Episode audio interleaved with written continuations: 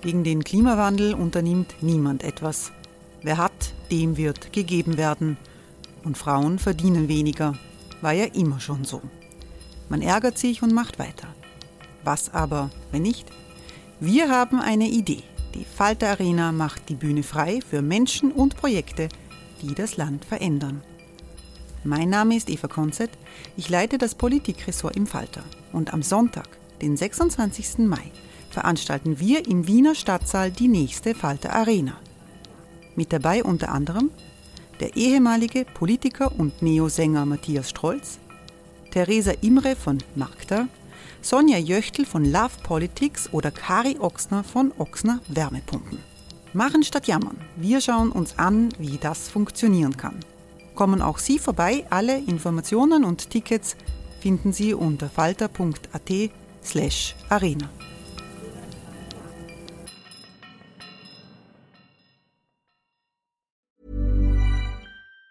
Even on a budget, quality is non-negotiable. That's why Quince is the place to score high-end essentials at 50 to 80% less than similar brands. Get your hands on buttery soft cashmere sweaters from just 60 bucks, Italian leather jackets, and so much more. And the best part about Quince, they exclusively partner with factories committed to safe, ethical, and responsible manufacturing. Elevate your style without the elevated price tag with Quince. Go to quince.com slash upgrade for free shipping and 365-day returns.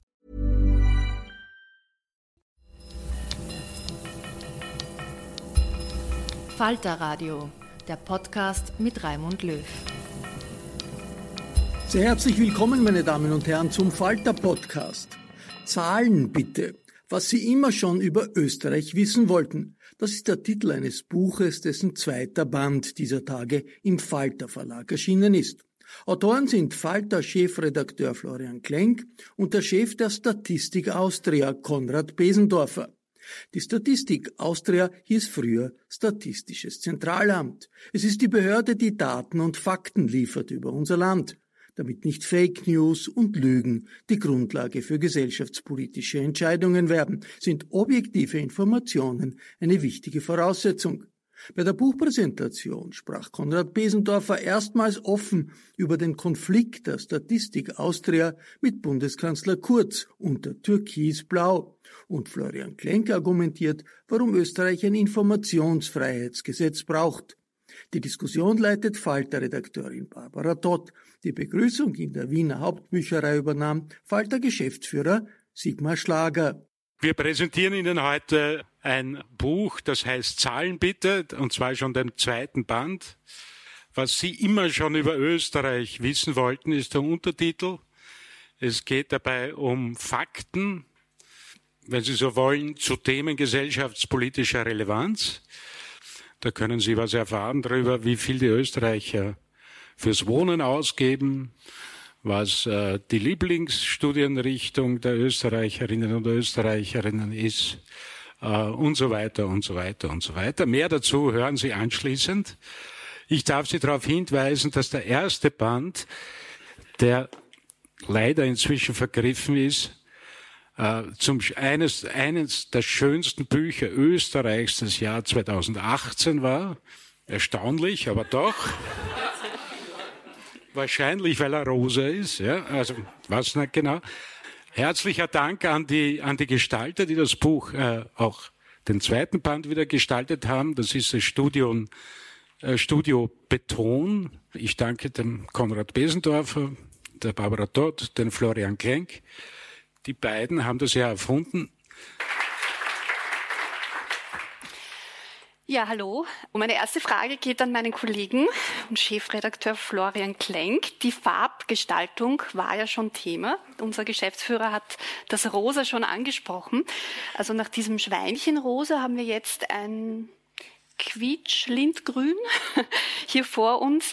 Ähm, könntest du uns kurz erklären, wieso ähm, dieses Buch diese Farbe hat? Da gibt's so wie ich dich kenne, eine Vorgeschichte. Das war eine wirklich geniale Idee von äh, Oliver Hoffmann, der das Buch designt hat.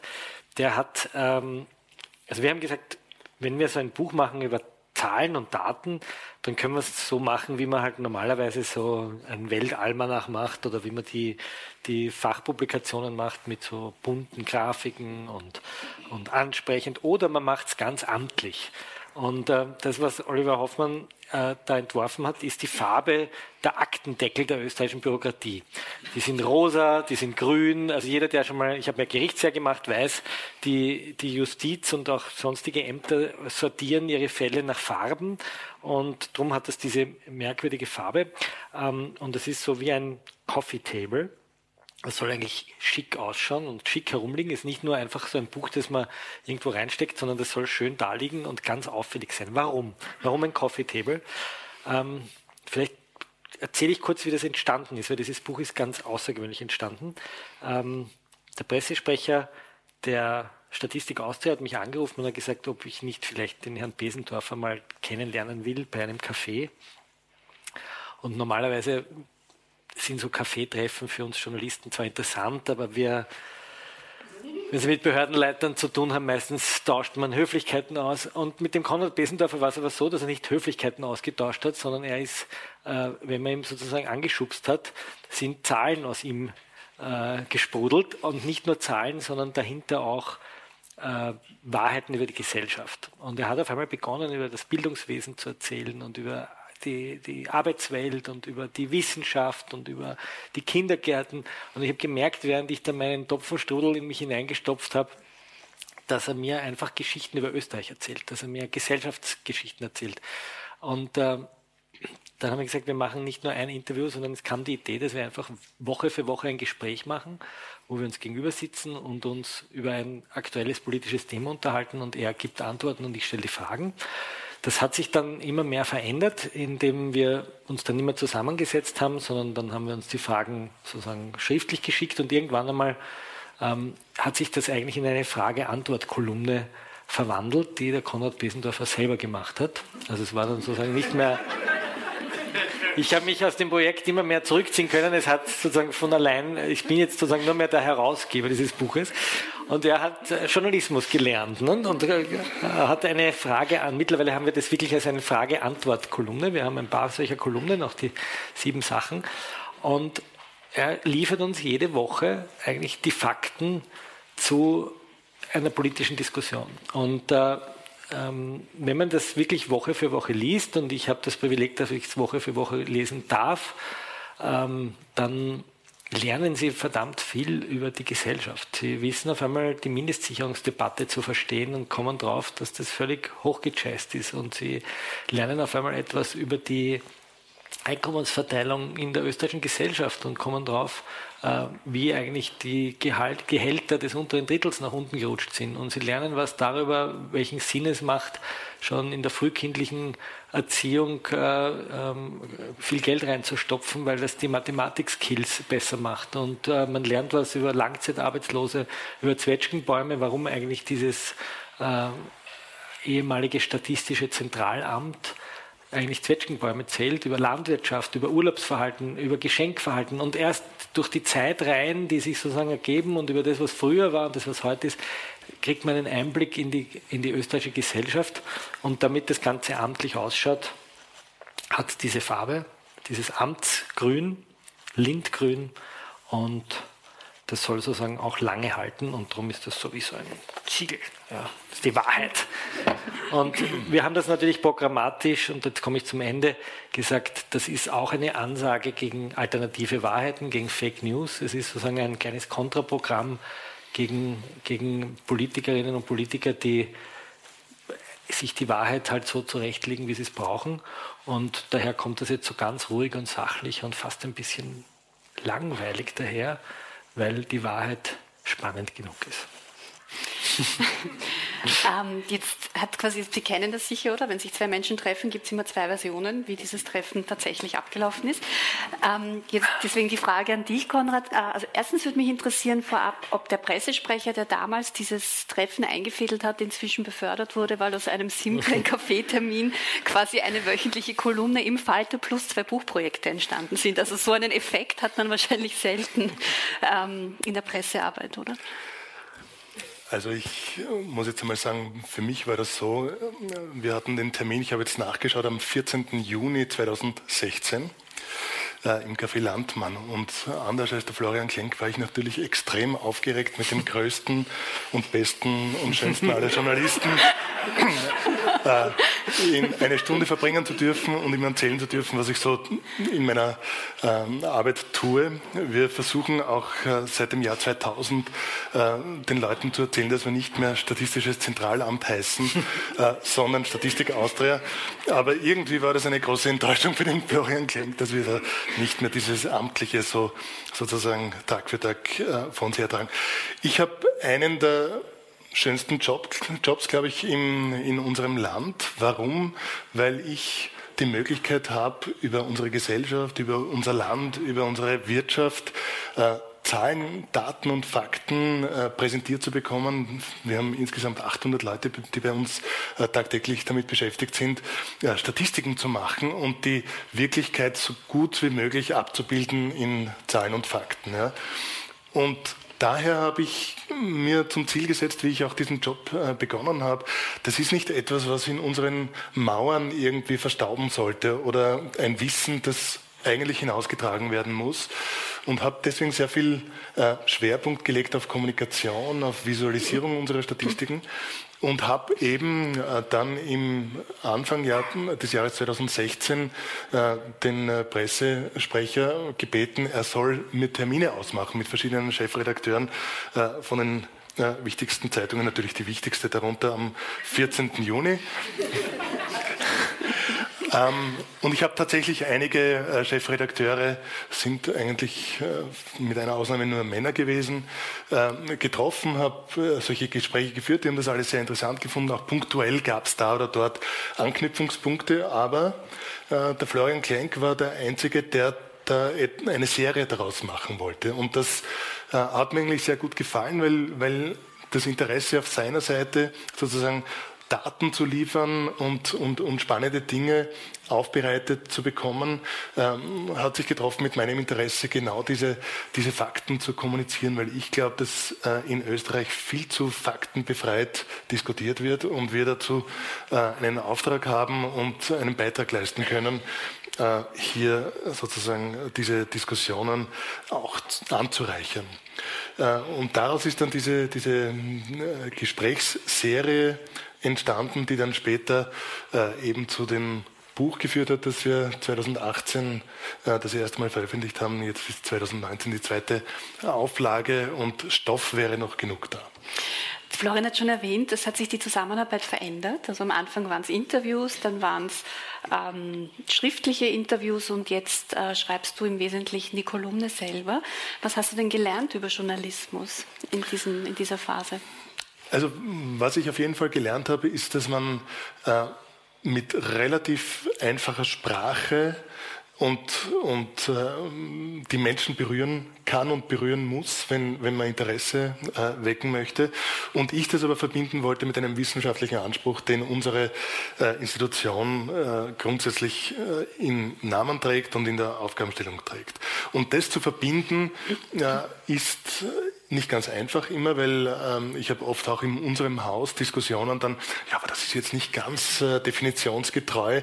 Und dann sage ich, ja, wenn ich die gesamte äh, Definition hier abbilden würde, dann hätte ich das halbe Interview äh, sozusagen verbraucht, weil ich habe ja einen einen, ein Limit bekommen von in etwa 3000 Zeichen, die ich verwenden kann. Äh, und da kann ich nur sozusagen ähm, das Notwendigste auf Definitionen verwenden. Und mir geht es auch darum, dass die Menschen äh, sehen, das ist nicht etwas Abstraktes, was wir hier tun, was wir hier zusammentragen, sondern das hat mit ihrem Leben zu tun. Und das ist eigentlich der Versuch, äh, anschaulich zu erzählen, aus welchem Datenschatz ähm, sozusagen die Betroffenheit beim Einzelnen, bei der Einzelnen äh, eigentlich verankert ist. Wenn es dann geht um Bildungssysteme, wenn es geht um Kindererziehung, wenn es geht um Gesundheit, Armut, das sind Themen, die viele von uns betreffen und wo man dann eigentlich eine Einordnung erfährt, okay, ich bin nicht allein oder ich gehöre eher zu einer Ausnahmegruppe. Äh, das kann die Statistik leisten und das versuche ich mit diesen Geschichten zu tun. Okay, da sind wir schon mitten im, im, zweiten Thema oder im Thema der zweiten Runde, nämlich der Frage, inwieweit öffentliche Debatten und auch der Journalismus quasi evidenzbasiert funktioniert äh, oder ob wir eher quasi in einer Zeit leben, wo Message Control und die sogenannten alternativen Fakten ähm, quasi unsere Wahrnehmung dominieren. Äh, vielleicht vorab, um die Begriffe auch ein bisschen zu klären. Ich meine, Message Control war jetzt so ein Modewort unter der vergangenen Regierung, Sebastian Kurz. Ähm, was heißt das genau und was genau sind eigentlich alternative Fakten und wie geht man um als Journalist mit diesen beiden Themen? Naja, ich glaube, es ist beides. Äh, wir erleben sozusagen eine Rückkehr zur evidenzbasierten Journalismus. Ich komme gerade, letzte Woche war ich auf einer viertägigen Tagung auf der Weltkonferenz der Aufdeckungsjournalisten. Das muss man sich so vorstellen wie den Weltkongress der Zauberer. Da kommen alle zusammen und erzählen sich, wie sie ein Kaninchen aus dem Hut zaubern. Ähm, nein, so ist es nicht, sondern äh, die, die Journalisten aus der ganzen und Journalistinnen aus der ganzen Welt erzählen sich, wie sie arbeiten. Und das Interessante war, dass es bei dieser Konferenz, früher ist es immer darum gegangen, wie hat man sich undercover irgendwo hineingeschwindelt und wie hat man äh, seinen Informanten betreut. Und diesmal ist es fast die ganze Zeit gegangen um Daten, um Datenjournalismus, wie man Daten bekommt, wie man Daten von Regierungsbehörden bekommt, wie man Daten aus Kommunen bekommt, wie man diese Daten extrahiert, wie man sie in Spreadsheets und Excel-Sheets äh, verständnisvoll macht, wie man sie aufbereitet, wie man sie visualisiert. Und die meisten Workshops gingen darum. Also es gibt einen unglaublichen äh, äh Bedarf äh, in, den, in den großen Medienhäusern, sozusagen Daten zu erfahren, herauszuklagen, zum Teil von Regierungen, die sie nicht herausgeben wollen und, und sie aufzubereiten. Das ist das eine. Und das zweite ist natürlich die Message Control oder wir könnten es auch einfach Parteipropaganda nennen, hat man früher so gesagt, ähm, die darin besteht, dass eben Politiker seit ungefähr zehn Jahren, seit es das Smartphone gibt, unmittelbar mit den Bürgerinnen und Bürgern kommunizieren können, auf den Bildschirm, den wir im Hosensack tragen. Wir bemerken das erst langsam, dass das Propaganda ist, dass die Facebook-Channels, die sich gerade in Österreich eher die rechten Parteien sehr massiv aufgebaut haben, in einer unglaublichen Intensität auf uns einprasseln und so tun, als wären sie Journalismus. Ähm, wenn sich der Bundeskanzler kurz vom Herrn Eppinger in, äh, interviewen lässt, einem ehemaligen Ö3-Reporter, dann wird hier sozusagen Journalismus gespielt, aber nicht Journalismus gemacht. Und da werden halt sozusagen andere Wahrheiten erzählt. Das heißt nicht, dass es falsch ist, aber es wird halt nicht die ganze Wahrheit erzählt. Es wird nur der Ausschnitt erzählt, der halt sozusagen für das politische Programm wichtig ist. Und das ist die zweite Welt. Ähm, vielleicht ist sie bei den Rechtspopulisten sogar noch sehr viel mit Emotion verbunden mit Gefühl. Das Buch ist sozusagen das Gegenteil von Emotion und Gefühl. Das ist nacktes Zahlenwerk, amtlich aufbereitet. Und diese zwei Welten, die treffen halt jetzt aufeinander. Auf der einen Seite die, die emotionale Parteipropaganda und auf der anderen Seite sozusagen das Bedürfnis von, von Medien, möglichst faktengetreu zu berichten. Und beides erlebt momentan einen unglaublichen Boom. Das ist eine, eine sehr zweischneidige Welt. Mhm. Ähm, Daten sind oder können immer auch eine politische Implikation haben oder eine politische Tangente. Ähm, jetzt war es ja auch so, dass quasi in, in der Zeit der letzten Regierung es äh, externe Eingriffe in die Statistik Austria gab. Da haben die Medien auch ziemlich stark darüber berichtet. Ähm, das, was ist denn da eigentlich genau passiert? Können Sie das kurz Revue? Kannst du das, Entschuldige, kurz Revue passieren lassen? Wir können uns dann noch ein bisschen, bisschen genau. Es wirkt ein bisschen distanziert, also wirken wir ein bisschen verhabert, aber wir kennen uns jetzt einfach auch schon eine ja, längere Zeit. Genau. Ähm, ich möchte vielleicht vorausschicken, was ganz, ganz wesentlich ist, und das äh, knüpft auch an das an, was der Florian Klenk vorher gesagt hat. Unser wichtigstes Kapital, wenn wir solche Zahlen produzieren und veröffentlichen, äh, ist Vertrauen. Ja, es muss einfach ein Vertrauen da sein, dass diese Zahlen nicht irgendjemanden das Wort reden oder irgendjemanden zufriedenstellen sollen oder von irgendjemandem gewünscht sind. Äh, und die Zahlen, die nicht gewünscht sind, äh, werden nicht veröffentlicht. Das ist ganz, ganz wesentlich. Wenn, wenn das nicht gegeben ist, äh, dann haben wir eigentlich unsere, unsere Aufgabe nicht erledigt. Und das ist nicht ein Thema, das jetzt nur in Österreich eine Rolle spielt. Es gibt von europäischer Seite ähm, ein, eine, ein Rech, einen Rechtsrahmen, der die Unabhängigkeit von Statistikinstitutionen ganz fest verankert. Äh, und da wird dann auch runterdekliniert, was das bedeutet. Das bedeutet, dass der Chef sich äh, von der Statistik äh, sich nichts reinreden lassen darf von einer Regierung oder auch von Interessensgruppierungen, dass ähm, in der Institution äh, die Entscheidung darüber fallen muss, äh, wann veröffentlicht wird und auch genau, was veröffentlicht wird äh, und dass hier sozusagen keine politischen Überlegungen ähm, äh, oder politische Kontrolle Einzug halten darf. Jetzt komme ich zurück auf die, auf die Frage, die du gestellt hast. Es ist diese Unabhängigkeit über die Jahre, ähm, seit der Ausgliederung habe ich das näher ähm, verfolgt. Die Ausgliederung der Statistik Austria hat im Jahr 2000 stattgefunden. Seit 2010 mache ich diesen Job und wir hatten eigentlich nie ein, ein Thema mit Unabhängigkeit. Ich habe auch immer im internationalen Kontext äh, unser Bundesstatistikgesetz ähm, sehr positiv dargestellt, weil das grundsätzlich die Unabhängigkeit sehr gut absichert.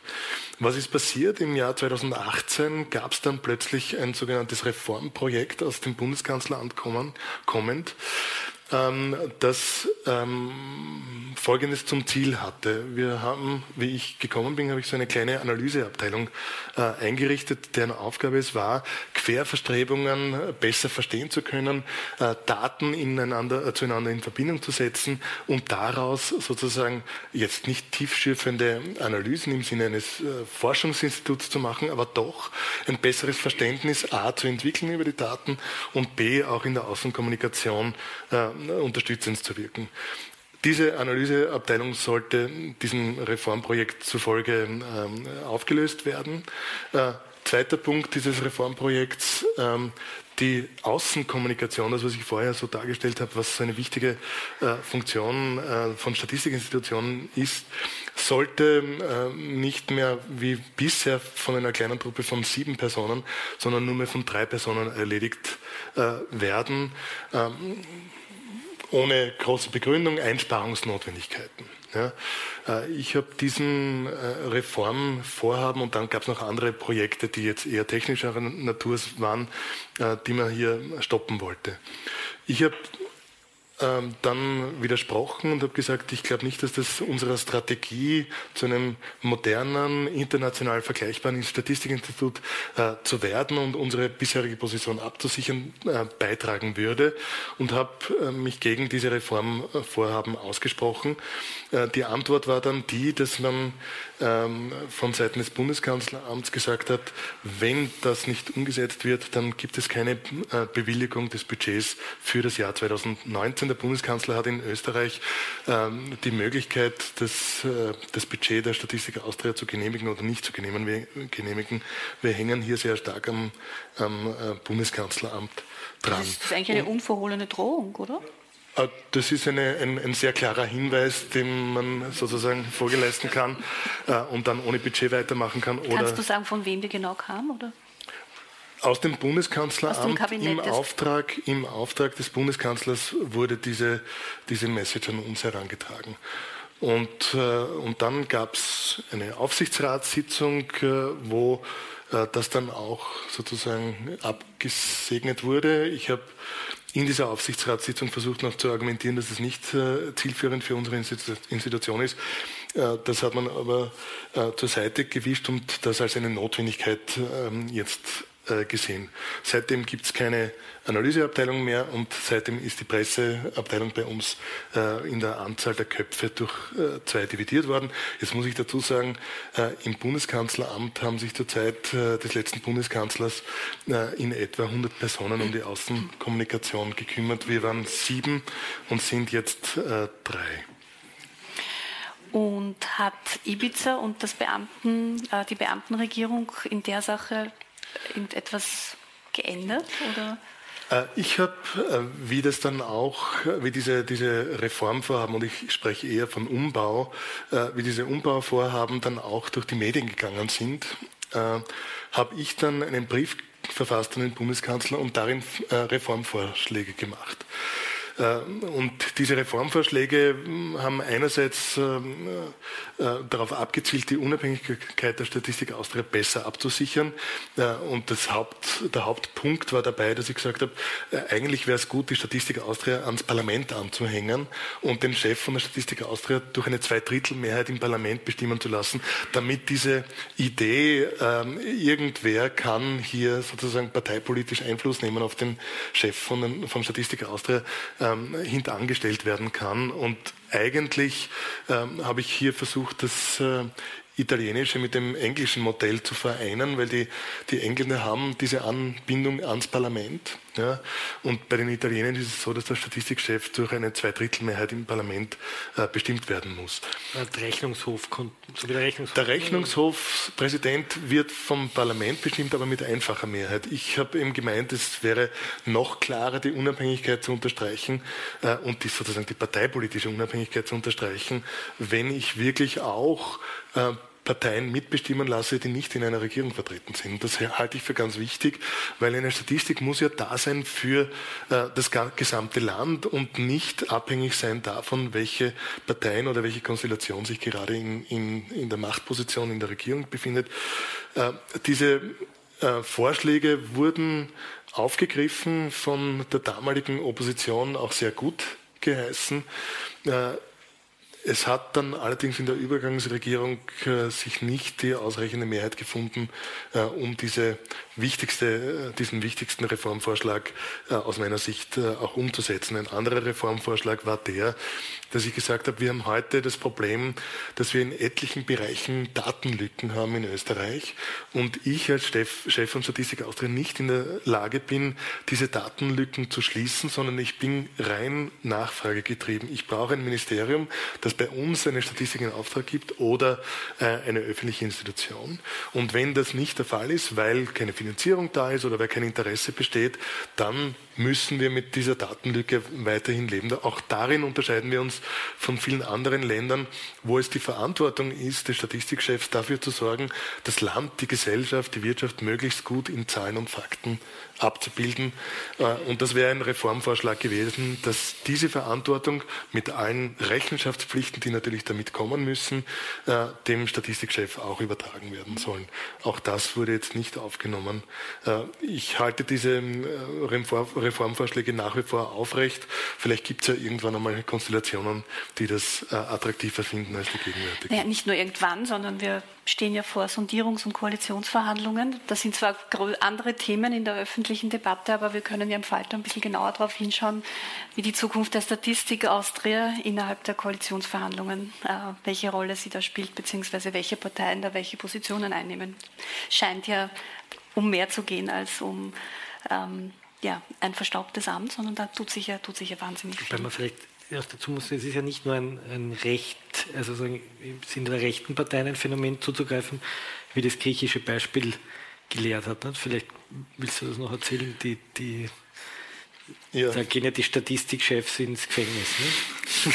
Ne? naja, es, es gab ähm, im Jahr 2009 eine Statistikkrise in Griechenland, äh, die darin bestanden hat, dass ähm, wie eine Regierung, die andere abgelöst hat, äh, plötzlich ähm, das, das Defizit äh, höher dargestellt worden ist oder höher berechnet wurde als noch in der, in der vorhergehenden Regierung. Das hat dann irgendwie die europäische Ebene auf den Plan gerufen und gesagt, okay, wir müssen eine Untersuchung starten. Äh, äh, dann ist die Kommission ausgerückt, äh, Eurostat, und haben sich das genau angesehen und haben ziemliche Missstände in Griechenland festgestellt, wo wirklich ganz stark sozusagen kontrolliert wurde, was darf an Zahlen jetzt an Europa geliefert werden. Und das waren einfach manipulierte Zahlen. Folge davon war, dass man einen Statistikchef neu bestellt hat, dass man die, das, den Rechtsrahmen neu aufgesetzt hat. Und dieser neue Statistikchef ist dann im Jahr 2010 ins Amt gekommen hat, ist vom IMF gekommen, der hat beim Internationalen Währungsfonds gearbeitet vorher, hat daher internationale äh, Glaubwürdigkeit mitgebracht. Der hat das äh, Defizit für das Jahr 2009 dann nochmal neu berechnet und wir sind von einem ursprünglichen Wert in etwa von 2% des Bruttoinlandsprodukts auf ein Defizit von äh, über 15%, wenn ich mich richtig erinnere, äh, gekommen, wenn man die europäischen Regeln richtig anwendet. Jetzt können Sie sich vorstellen, wie beliebt äh, dieser Statistikchef plötzlich gewesen ist in der, in der äh, äh griechischen Elite. Und den hat dann allerdings das Schicksal ereigen, äh, ereilt, äh, dass nach der ersten Amtsperiode man ihn A nicht mehr verlängert hat und B, äh, er wurde dann geklagt, dass er staatsschädigendes Verhalten auf, an den Tag gelegt hätte weil er die europäischen Regeln hier zur Anwendung gebracht hat und das äh, Ergebnis eigentlich nicht das ist, was man in Griechenland so gerne gesehen hat. Der hat äh, bis heute mit, glaube ich, sieben Klagen insgesamt zu kämpfen. Eine davon ist Gott sei Dank die des Hochverrats, ist Gott sei Dank abgewendet worden, aber das Ganze hat sich jetzt nicht nur auf eine Regierungspartei bezogen, sondern da gab es mehrere Regierungswechsel dazwischen und alle haben eigentlich ähm, äh, ihren Sündenbock in diesem ehemaligen Statistikchef äh, gefunden. Äh, und insofern ist mein Job nicht nur interessant, sondern auch gefährlich. Gut, bevor wir ins Publikum gehen, eine dritte Runde. Ich glaube, es war jetzt sehr eindrücklich die Schilderung, wie wahnsinnig politisch Staaten sind und wie, ähm, wie wichtig sie vor allem in den aktuellen Debatten geworden sind, sowohl journalistisch wie auch ähm, quasi innerhalb der politischen äh, Diskussion. Äh, Florian, mich würde interessieren als investigativer Journalist, ähm, also ich würde in der letzten Runde gerne über Lücken sprechen. Das Stichwort Lücken ist ja schon gekommen. Also wo gibt es Bereiche, wo wir nicht genug wissen oder wo wir gern mehr wissen wollen. Ähm, wie ist das jetzt aus Sicht des Journalisten? Wo müssen wir in der Gesellschaft genauer hinschauen und kann die Statistik Austria uns da helfen oder braucht es da andere Mittel? Hey, it's Ryan Reynolds and I'm here with Keith, co-star of my upcoming film If, only in theaters May 17th. Do you want to tell people the big news? All right, I'll do it. Sign up now and you'll get unlimited for $15 a month in six months of Paramount Plus Essential Plan on us. Mintmobile.com slash switch. Upfront payment of $45 equivalent to $15 per month. Unlimited over 40 gigabytes per month. Face lower speeds. Videos at 480p. Active Mint customers by 531.24 get six months of Paramount Plus Essential Plan. Auto renews after six months. Offer ends May 31st, 2024. Separate Paramount Plus registration required. Terms and conditions apply if rated PG. Hm, gute Frage. Also die große Lücke besteht mal darin, dass wir in Österreich immer noch kein Auskunftspflichtgesetz haben. Also ich beziehe mich jetzt mal nicht nur auf die Daten, die ihr erhebt, sondern die Bereiche, wo wir einfach gerne Auskunft hätten, die wir aber sozusagen mit dem Argument des Amtsgeheimnisses nicht kriegen oder die nach Gutsherrenart verteilt werden. Die Hamburger oder die Slowenen zum Beispiel, die haben ein äh, sehr modernes Informationsfreiheitsgesetz, das im Wesentlichen den, der Bürokratie vorschreibt, alle Akte oder alle Informationen, die sie verwendet, äh, einzuspeisen in ein, in, sozusagen in, in, äh, auf eine Website und die kann man sich abrufen und, und Einsicht nehmen.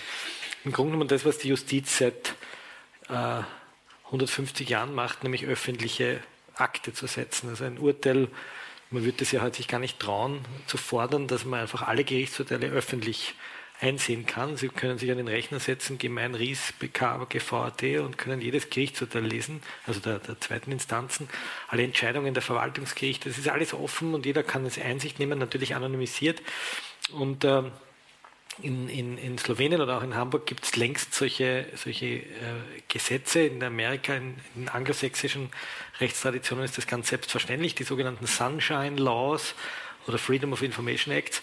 Es gab einmal einen Jungpolitiker, der war so, ich glaube, 24, 25 Jahre alt, Sebastian Kurz hat er geheißen. Er hat gesagt, das will er auch, diese, diese Freedom of Information Act, das ist ganz was Tolles, Modernes. Und dann hat man ihn aber im Bundeskanzleramt sehr bald eingebremst. Ähm, ich glaube, es war damals ein Sektionschef namens Matzka, der kein ÖVPler ist, sondern eher ein roter Parteigänger, der sozusagen äh, klargemacht hat, dass das eigentlich sehr aufwendig ist und äh, dass da der Bürger dem, dem Souverän in die Karten schauen kann und das braucht man nicht. Und das ist das Grundübel eigentlich des österreichischen Investigativjournalismus, dass wir immer noch angewiesen sind auf Menschen, die uns die Einsicht nehmen lassen oder die uns Informationen geben. Ich liebe es zu recherchieren, wenn ich die Möglichkeit habe, ein Dokument lesen zu können, wenn ich es selber lesen kann und wenn ich nicht darauf angewiesen bin, dass es mir jemand gibt und der gibt es mir vielleicht dann nur selektiv oder nur Teile davon und nicht das Ganze. Und das so weit sind wir leider noch nicht ähm, weil der Staat sich sozusagen immer noch vor dem Bürger verschanzt und sagt, das geht euch eigentlich nichts an, was wir da machen. Und es ist nicht notwendig, dass die Presse darüber berichtet. Äh, in den anglosächsischen Rechtstraditionen ist es genau umgekehrt. Da muss man begründen, warum es notwendig ist, dass die Presse nicht hineinschaut. Ähm, ich habe das, wir haben es sehr schön erlebt, einmal wie die Stadt Wien die Semmelweis-Gründe verkauft hat. Ich glaube, das war so eine Recherche, ähm, da wo das Spital war und das ist sehr günstig verkauft worden an eine gewerkschaftsnahe Immobilienfirma. Und wir wollten einfach das Bewertungsgutachten sehen.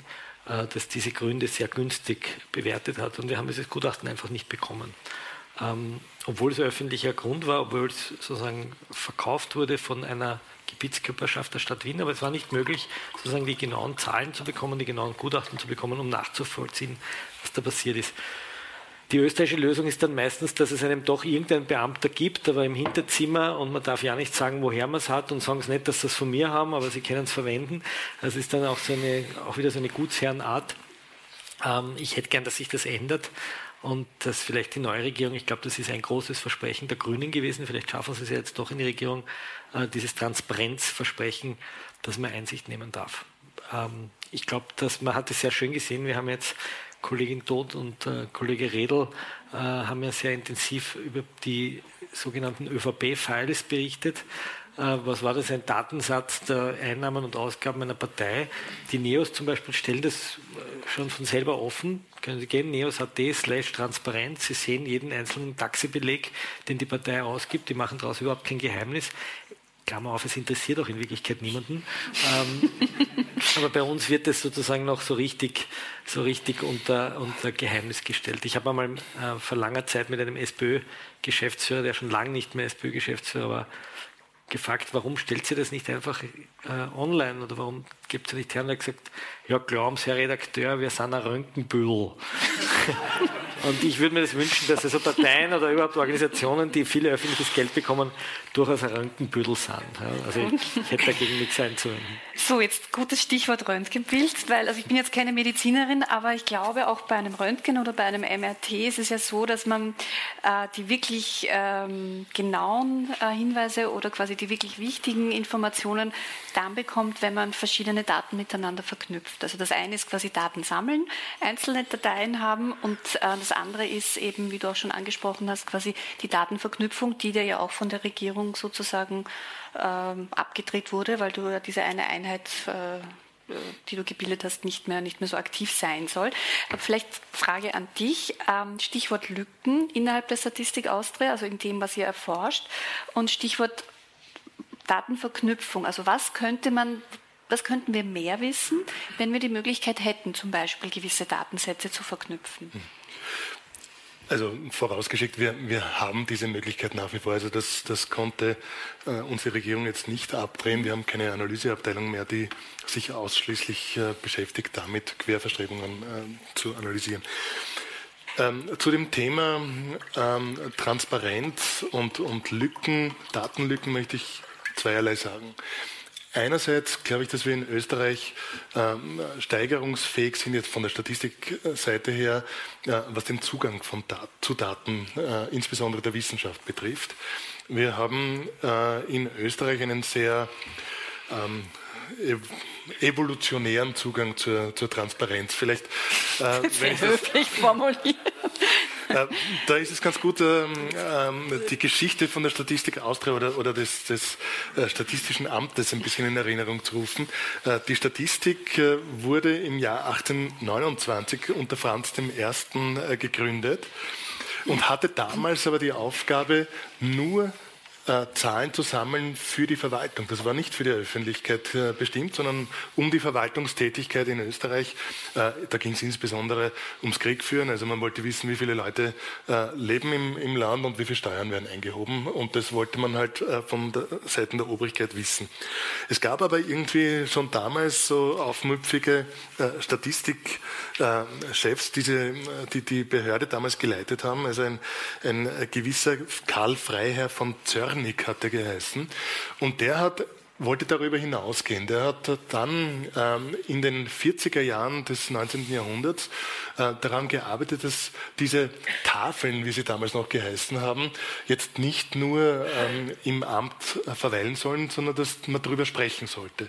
Und er hat, hat dann äh, im Revolutionsjahr 1848 durchgesetzt, äh, dass diese Tafeln veröffentlicht äh, werden und hat damit eigentlich begründet, äh, das, wofür ich heute noch kämpfe, nämlich dass Menschen Zugang haben sollen zu dem statistischen Wissen, das in diesem äh, in diesem Amt äh, erstellt wird. Äh, zu der Frage der Zugänglichkeit von, von Daten zu Daten von der Wissenschaft.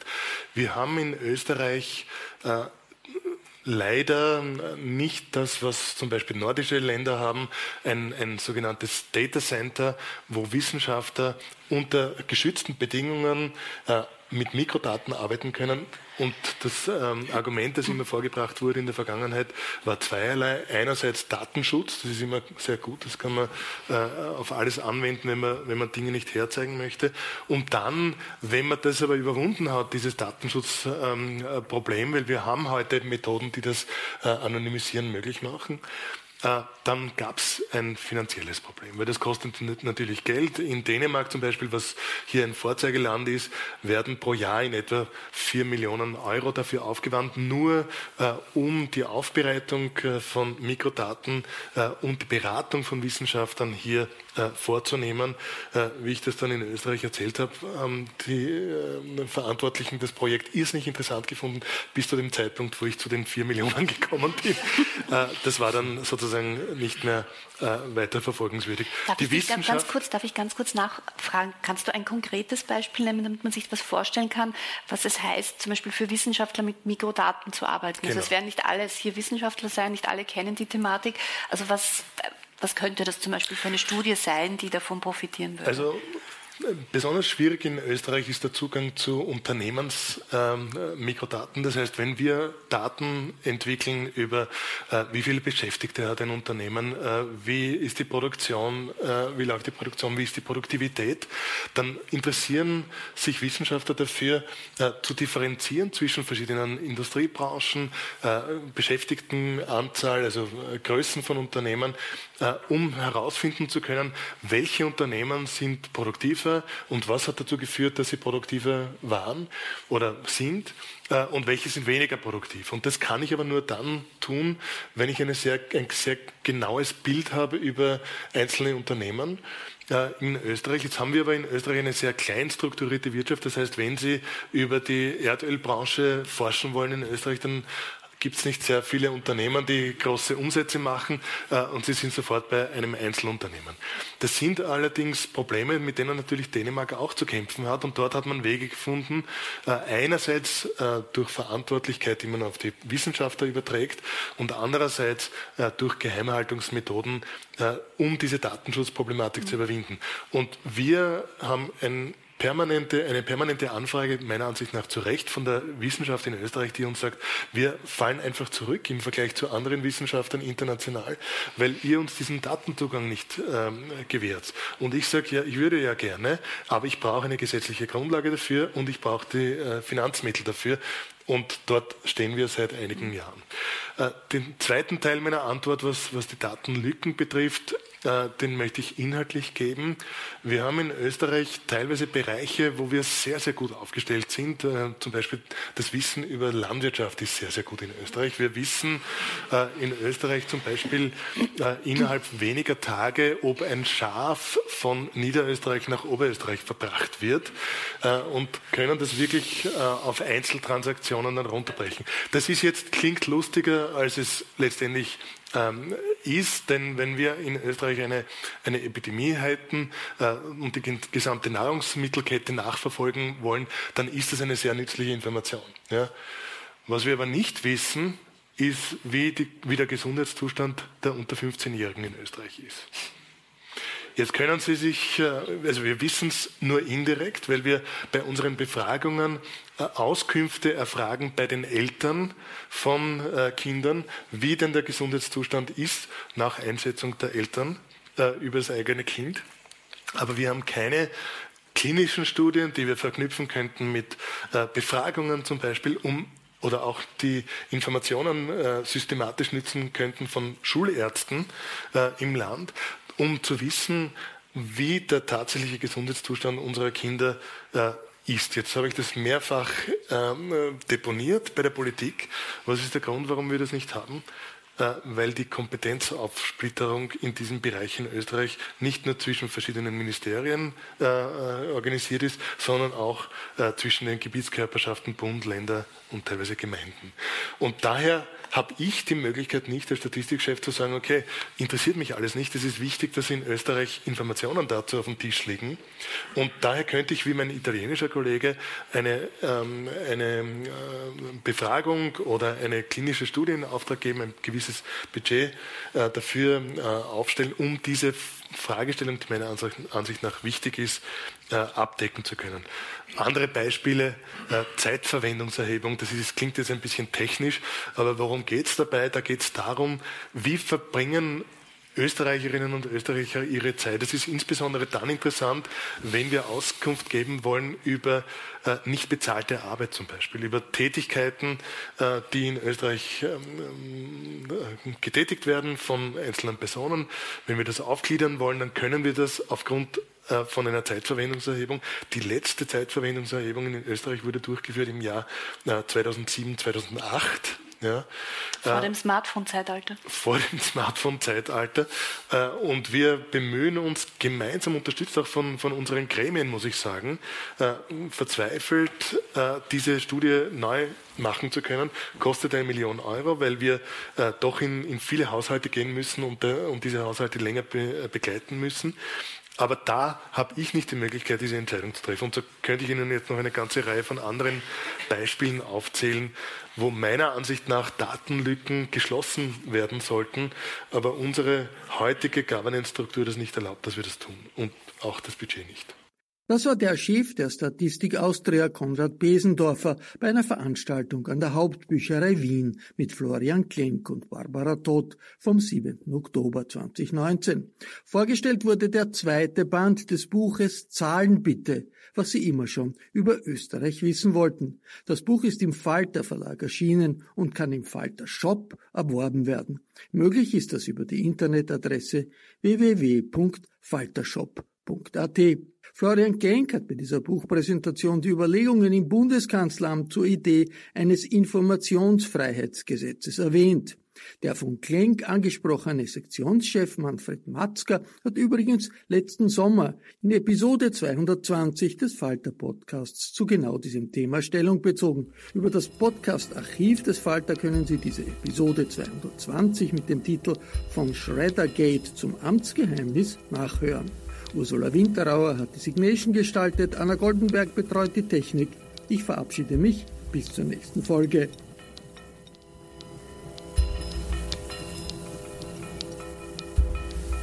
Sie hörten das Falterradio, den Podcast mit Raimund Löw.